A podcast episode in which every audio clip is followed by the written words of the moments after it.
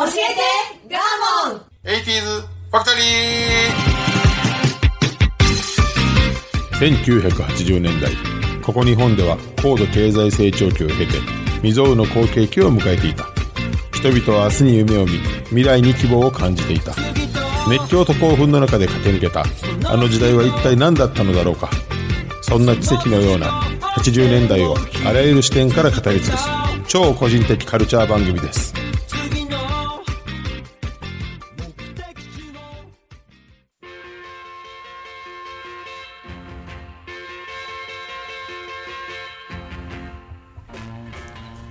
今週も始まりました教えてガーモン 80s ファクトリー私番組パーソナリティガーモンとアシスタントの加藤夏子です。はいお願いしますお願いいたします。はいあのこの間ねはい。コンビニのウォシュレットをトイレでねうん。あの使う時にはい。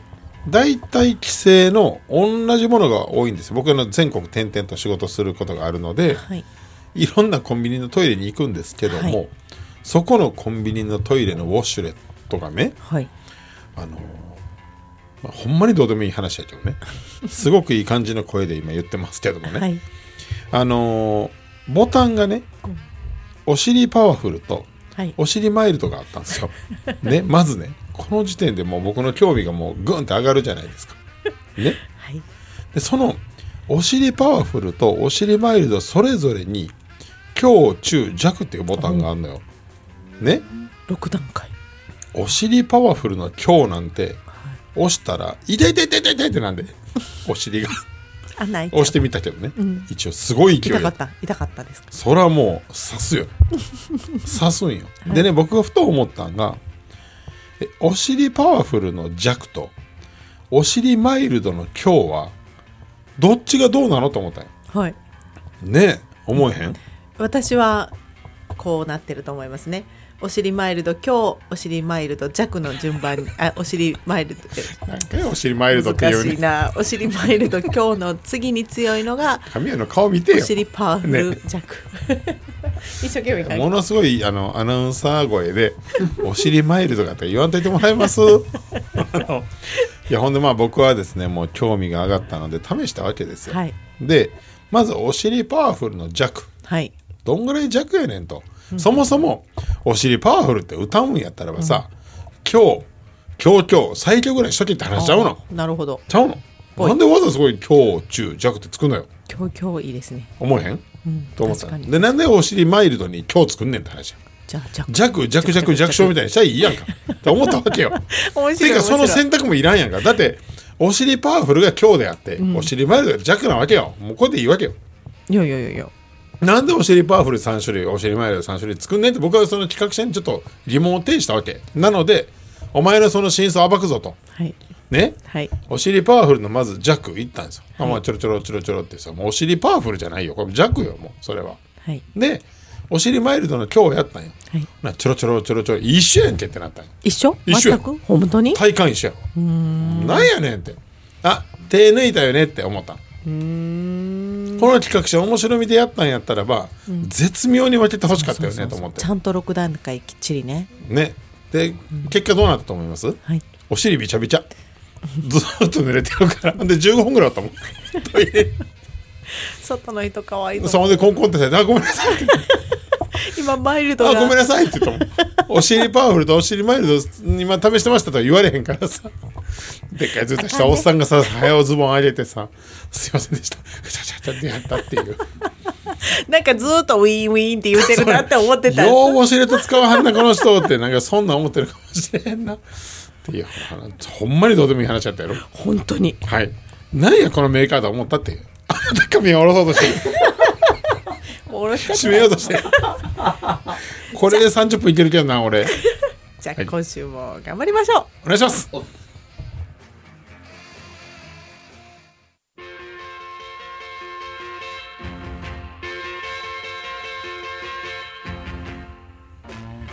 どうもガーモンです。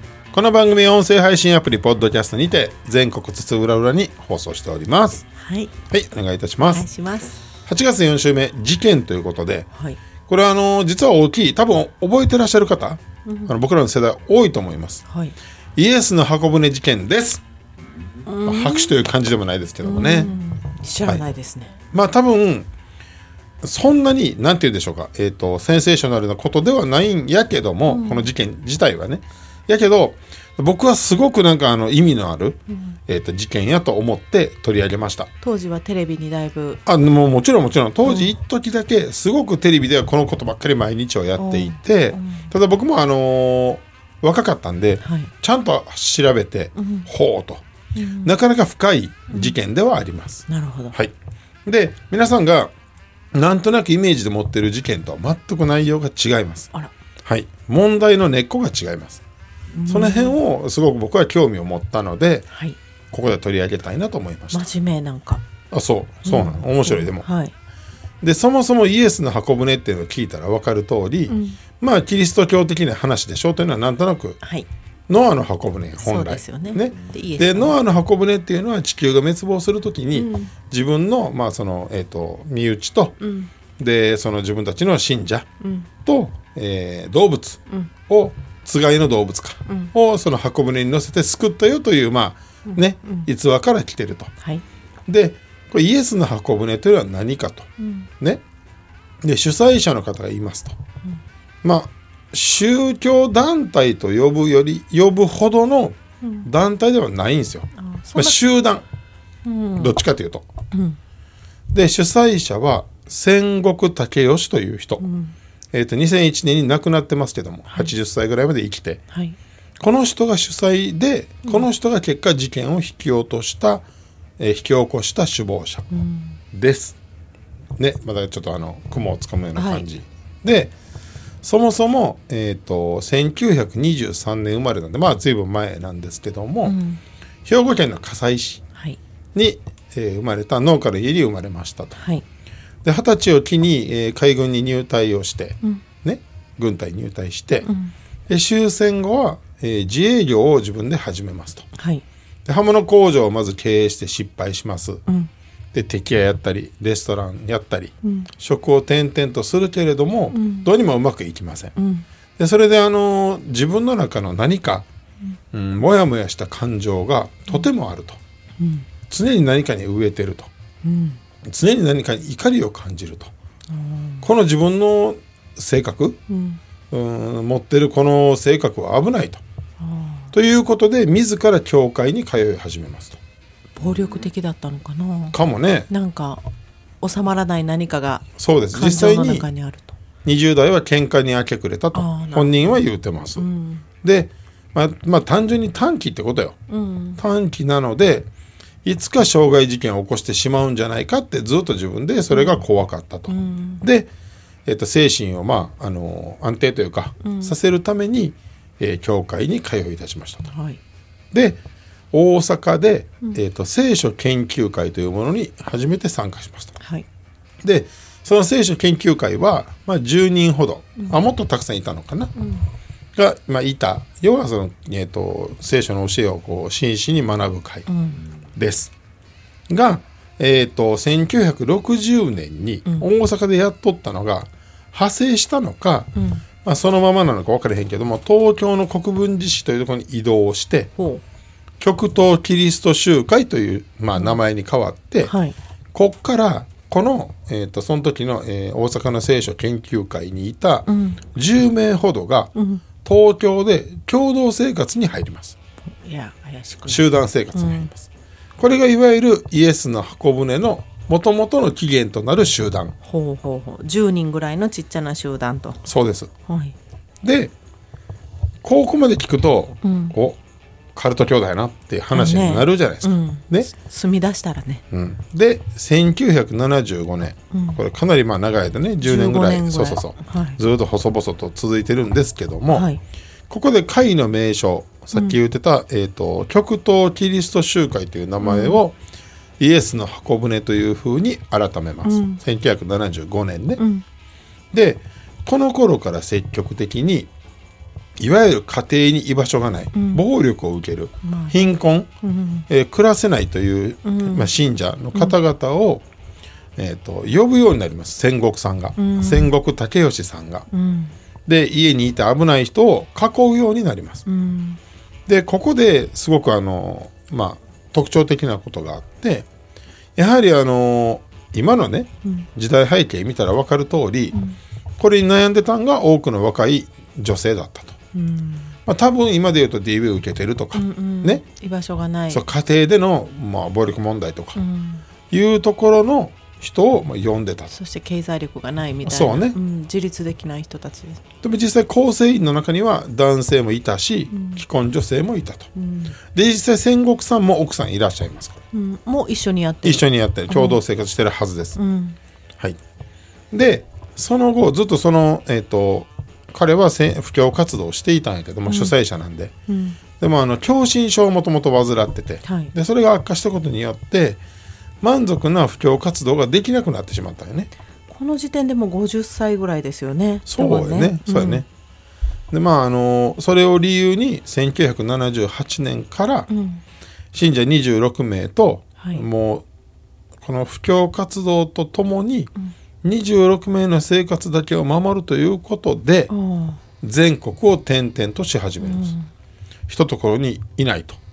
ほんなら、若い独身女性たちがいっぱい生きてるわけで、親としてはですねカルト集団入ってしまった。うん。ってことでな数名の方から、うん。えー、と数名の親からね、うん。家族からね捜索願いが警察に出ましたと、うん。これを機にマスコミがおもろいと。うん。カルト教団が日本にあるということで、あそっかそれまでなかったんね。そうね、うん。まあ、海外にねほんでこれはまあ余談なんですけど当時多分同じぐらいの時に、えっと、アメリカのカルト集団が確か集団自殺をしてる、あった一つじゃなかったです、うん。いくつかにありましたよね事件。それもあってうん。格好のネタになったわけね。うん。でちょうどまあ80年代になる前1970年代後半。うん。で、えー、と1980年にこれマスコミがおもろいって食いついてしまって、うん。一番最初に反応したのが「婦人公論」という今もあるけどね、はい雑誌ですね。雑誌です。女性の奥様が買うやつ。です。で1980年に発売した「婦人公論」でタイトルが「戦国イエスよ我が娘を返せ」と。いうタイトルで家族に取材をして手記を掲載してもう戦国が持ってるこのイエスの箱舟は邪教だということで大々的な、まあ、ネガティブキャンペーンを張った。売れたんやろね多分ね。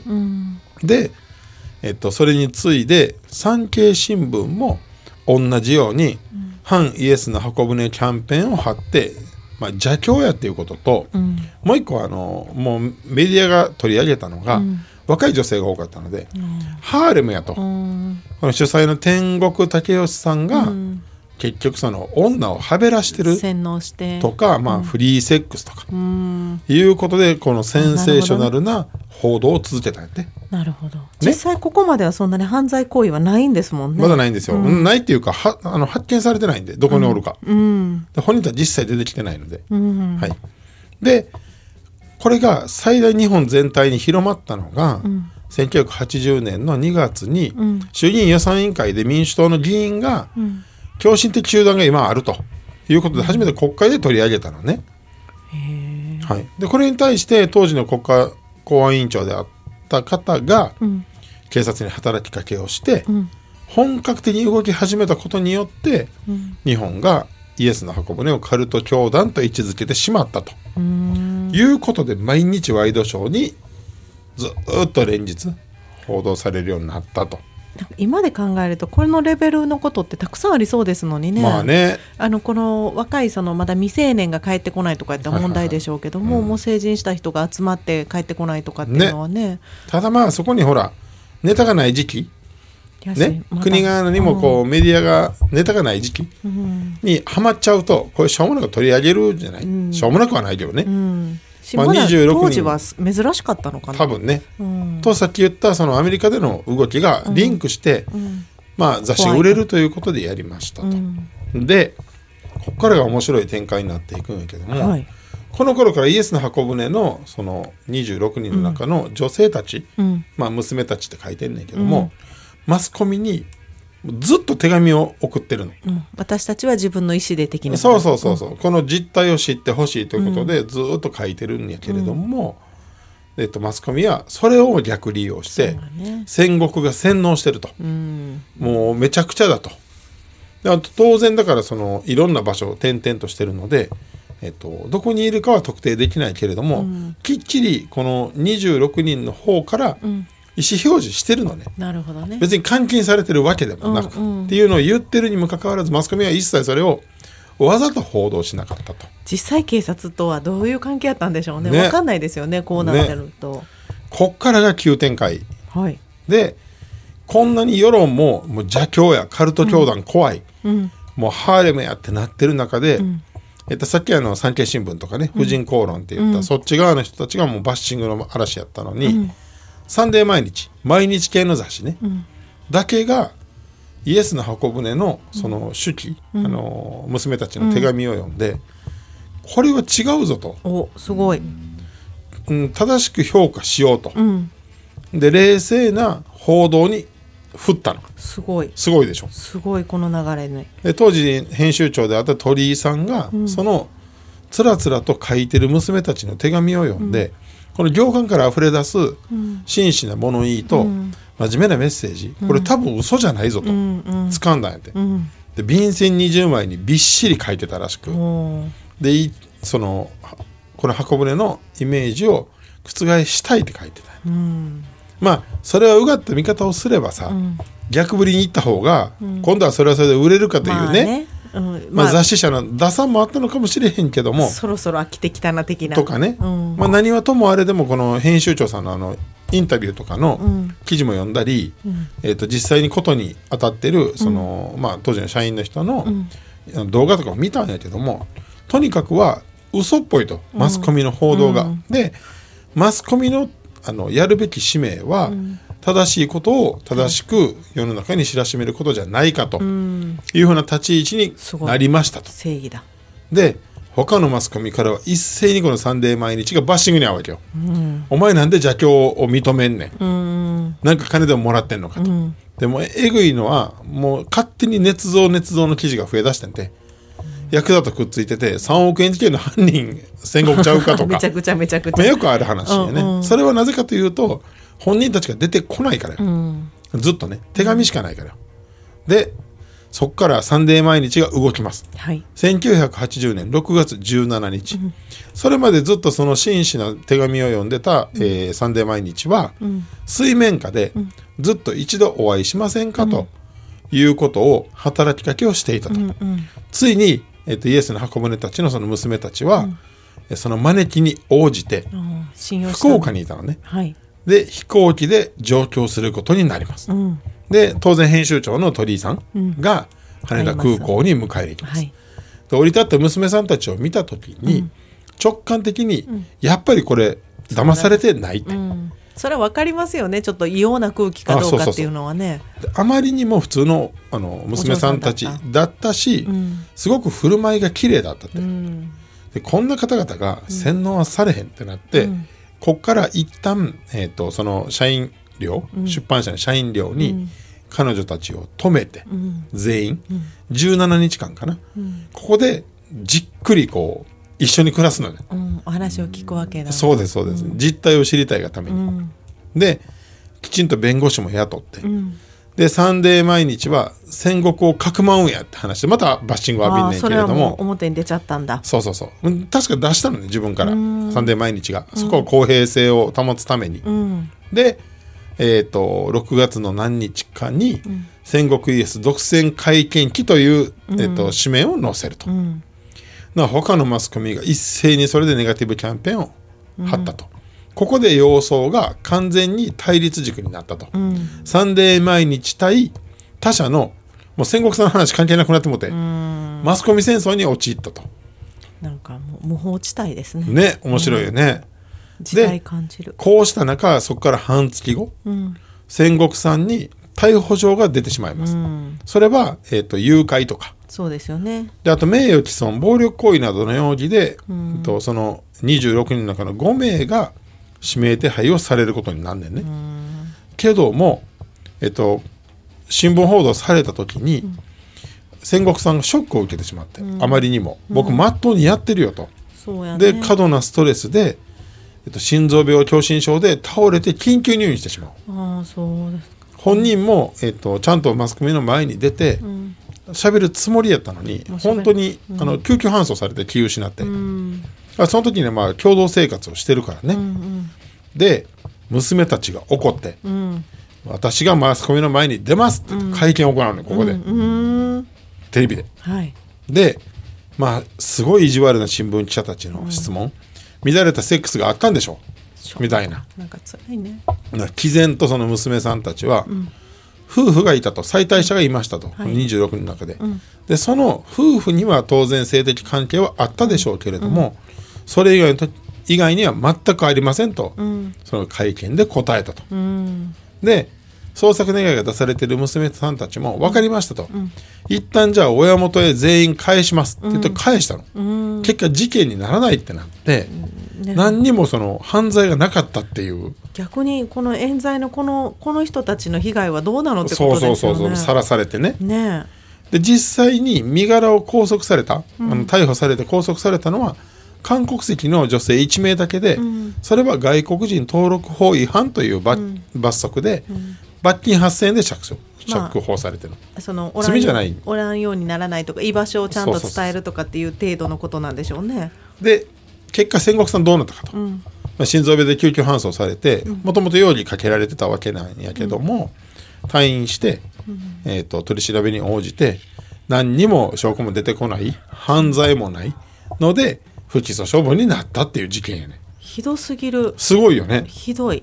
でもねすごいいい話がね、うん。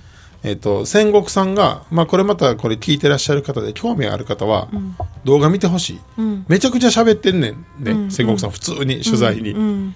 で僕はあのー自分もともとね身元がね、うん。短気な性格で、んどうなるかと思ったけども、こうまあ、聖書とかに出会って、心が落ち着いたし、うん。そういうダメな人たちまあ辛い思いしてると。一緒に暮らしたかっただけやと。うん。別にそう教えとかないし一回も自分のことを主催って呼ばれたことがないねんつって、娘さんたちのインタビューも載ってて、うん。いやおっちゃんって呼んだよね全員、うん。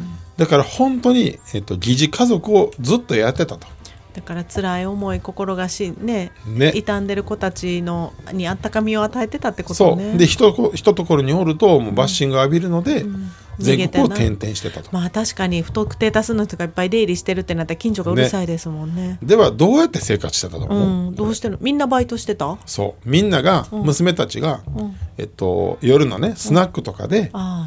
バイトをして、おっちゃん暮らさせるためにお金を稼いでたんよずっと。そうなんや。おっちゃんだって仕事できひんもんねこんな状況じゃね。そうやねん。体がもうもともと悪いからいい年してる不し況をやめたのはそういう理由なんでね、うん。でおっちゃんと平和にコツコツ暮らしたいっていうだけやったっていう、いい人なんやな。すごくないこの事件。っていうか世の中の汚さをもうそう。マスコミのメディアのそその情報操作とそれに乗っかった、まあ、一般大衆という絵図が、僕はすごく重要な事件やと思って、ここで喋るべきことやなと思った。うお金のためですやんね。そお金のためだし。う売るがため。そう、ね。それで一人の人の人生をというかこの女の子たちだって理由があって家から出てたりとか自分の意思で出てる状態で。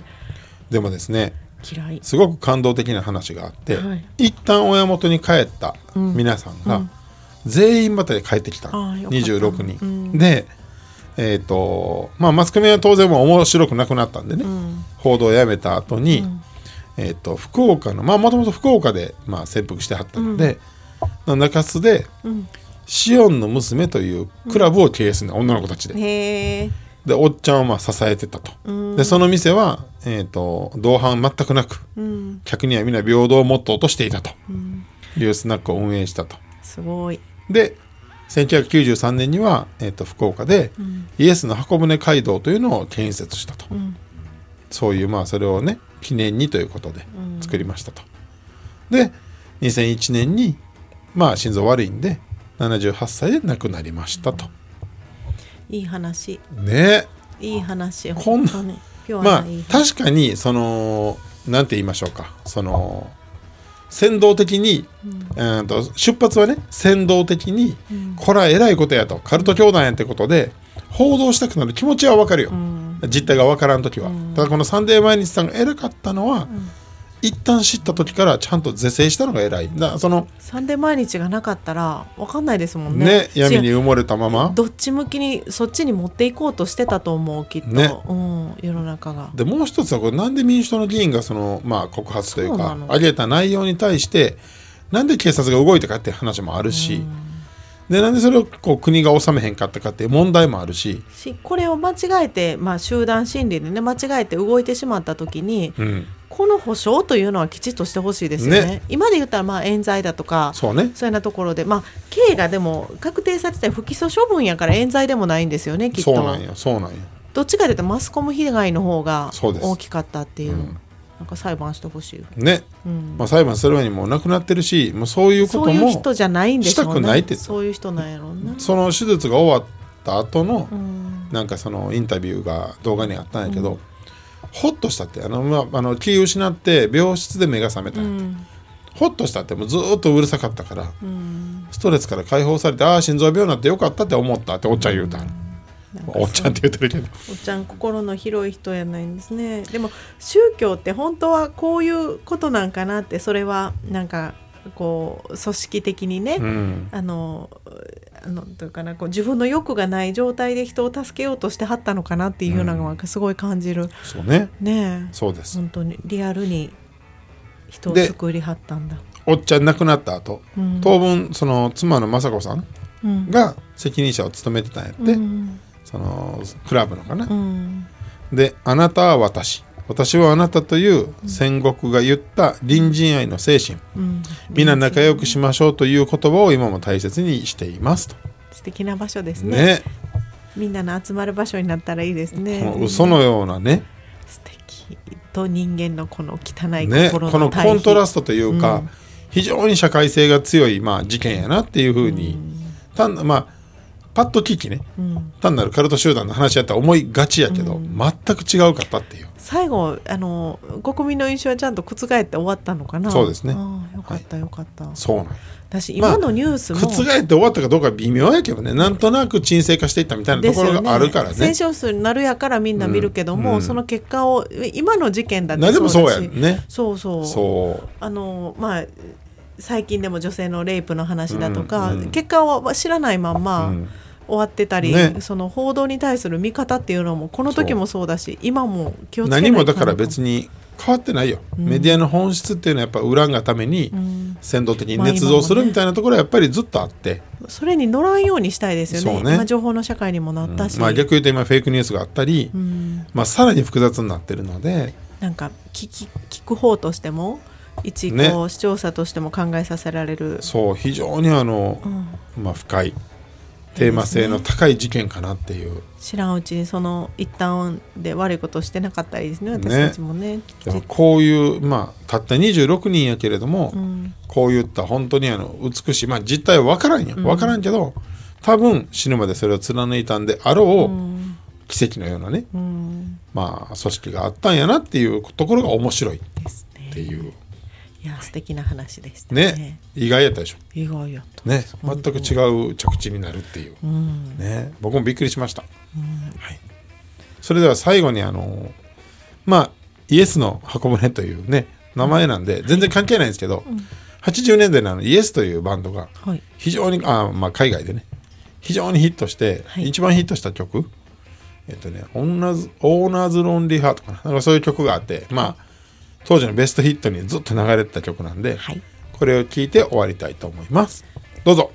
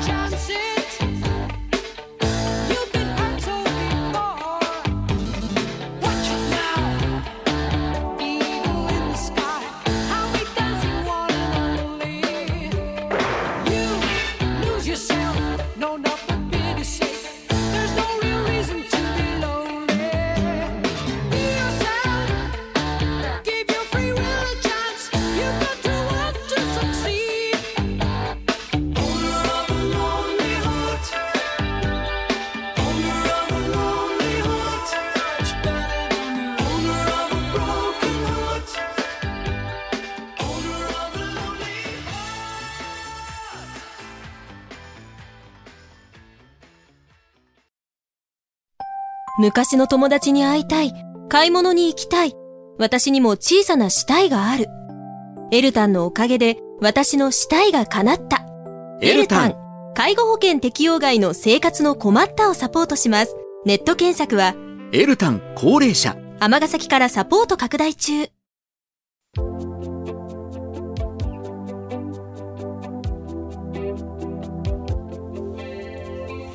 はい、4週目終わりました。ありがとうございました。いろいろありますね。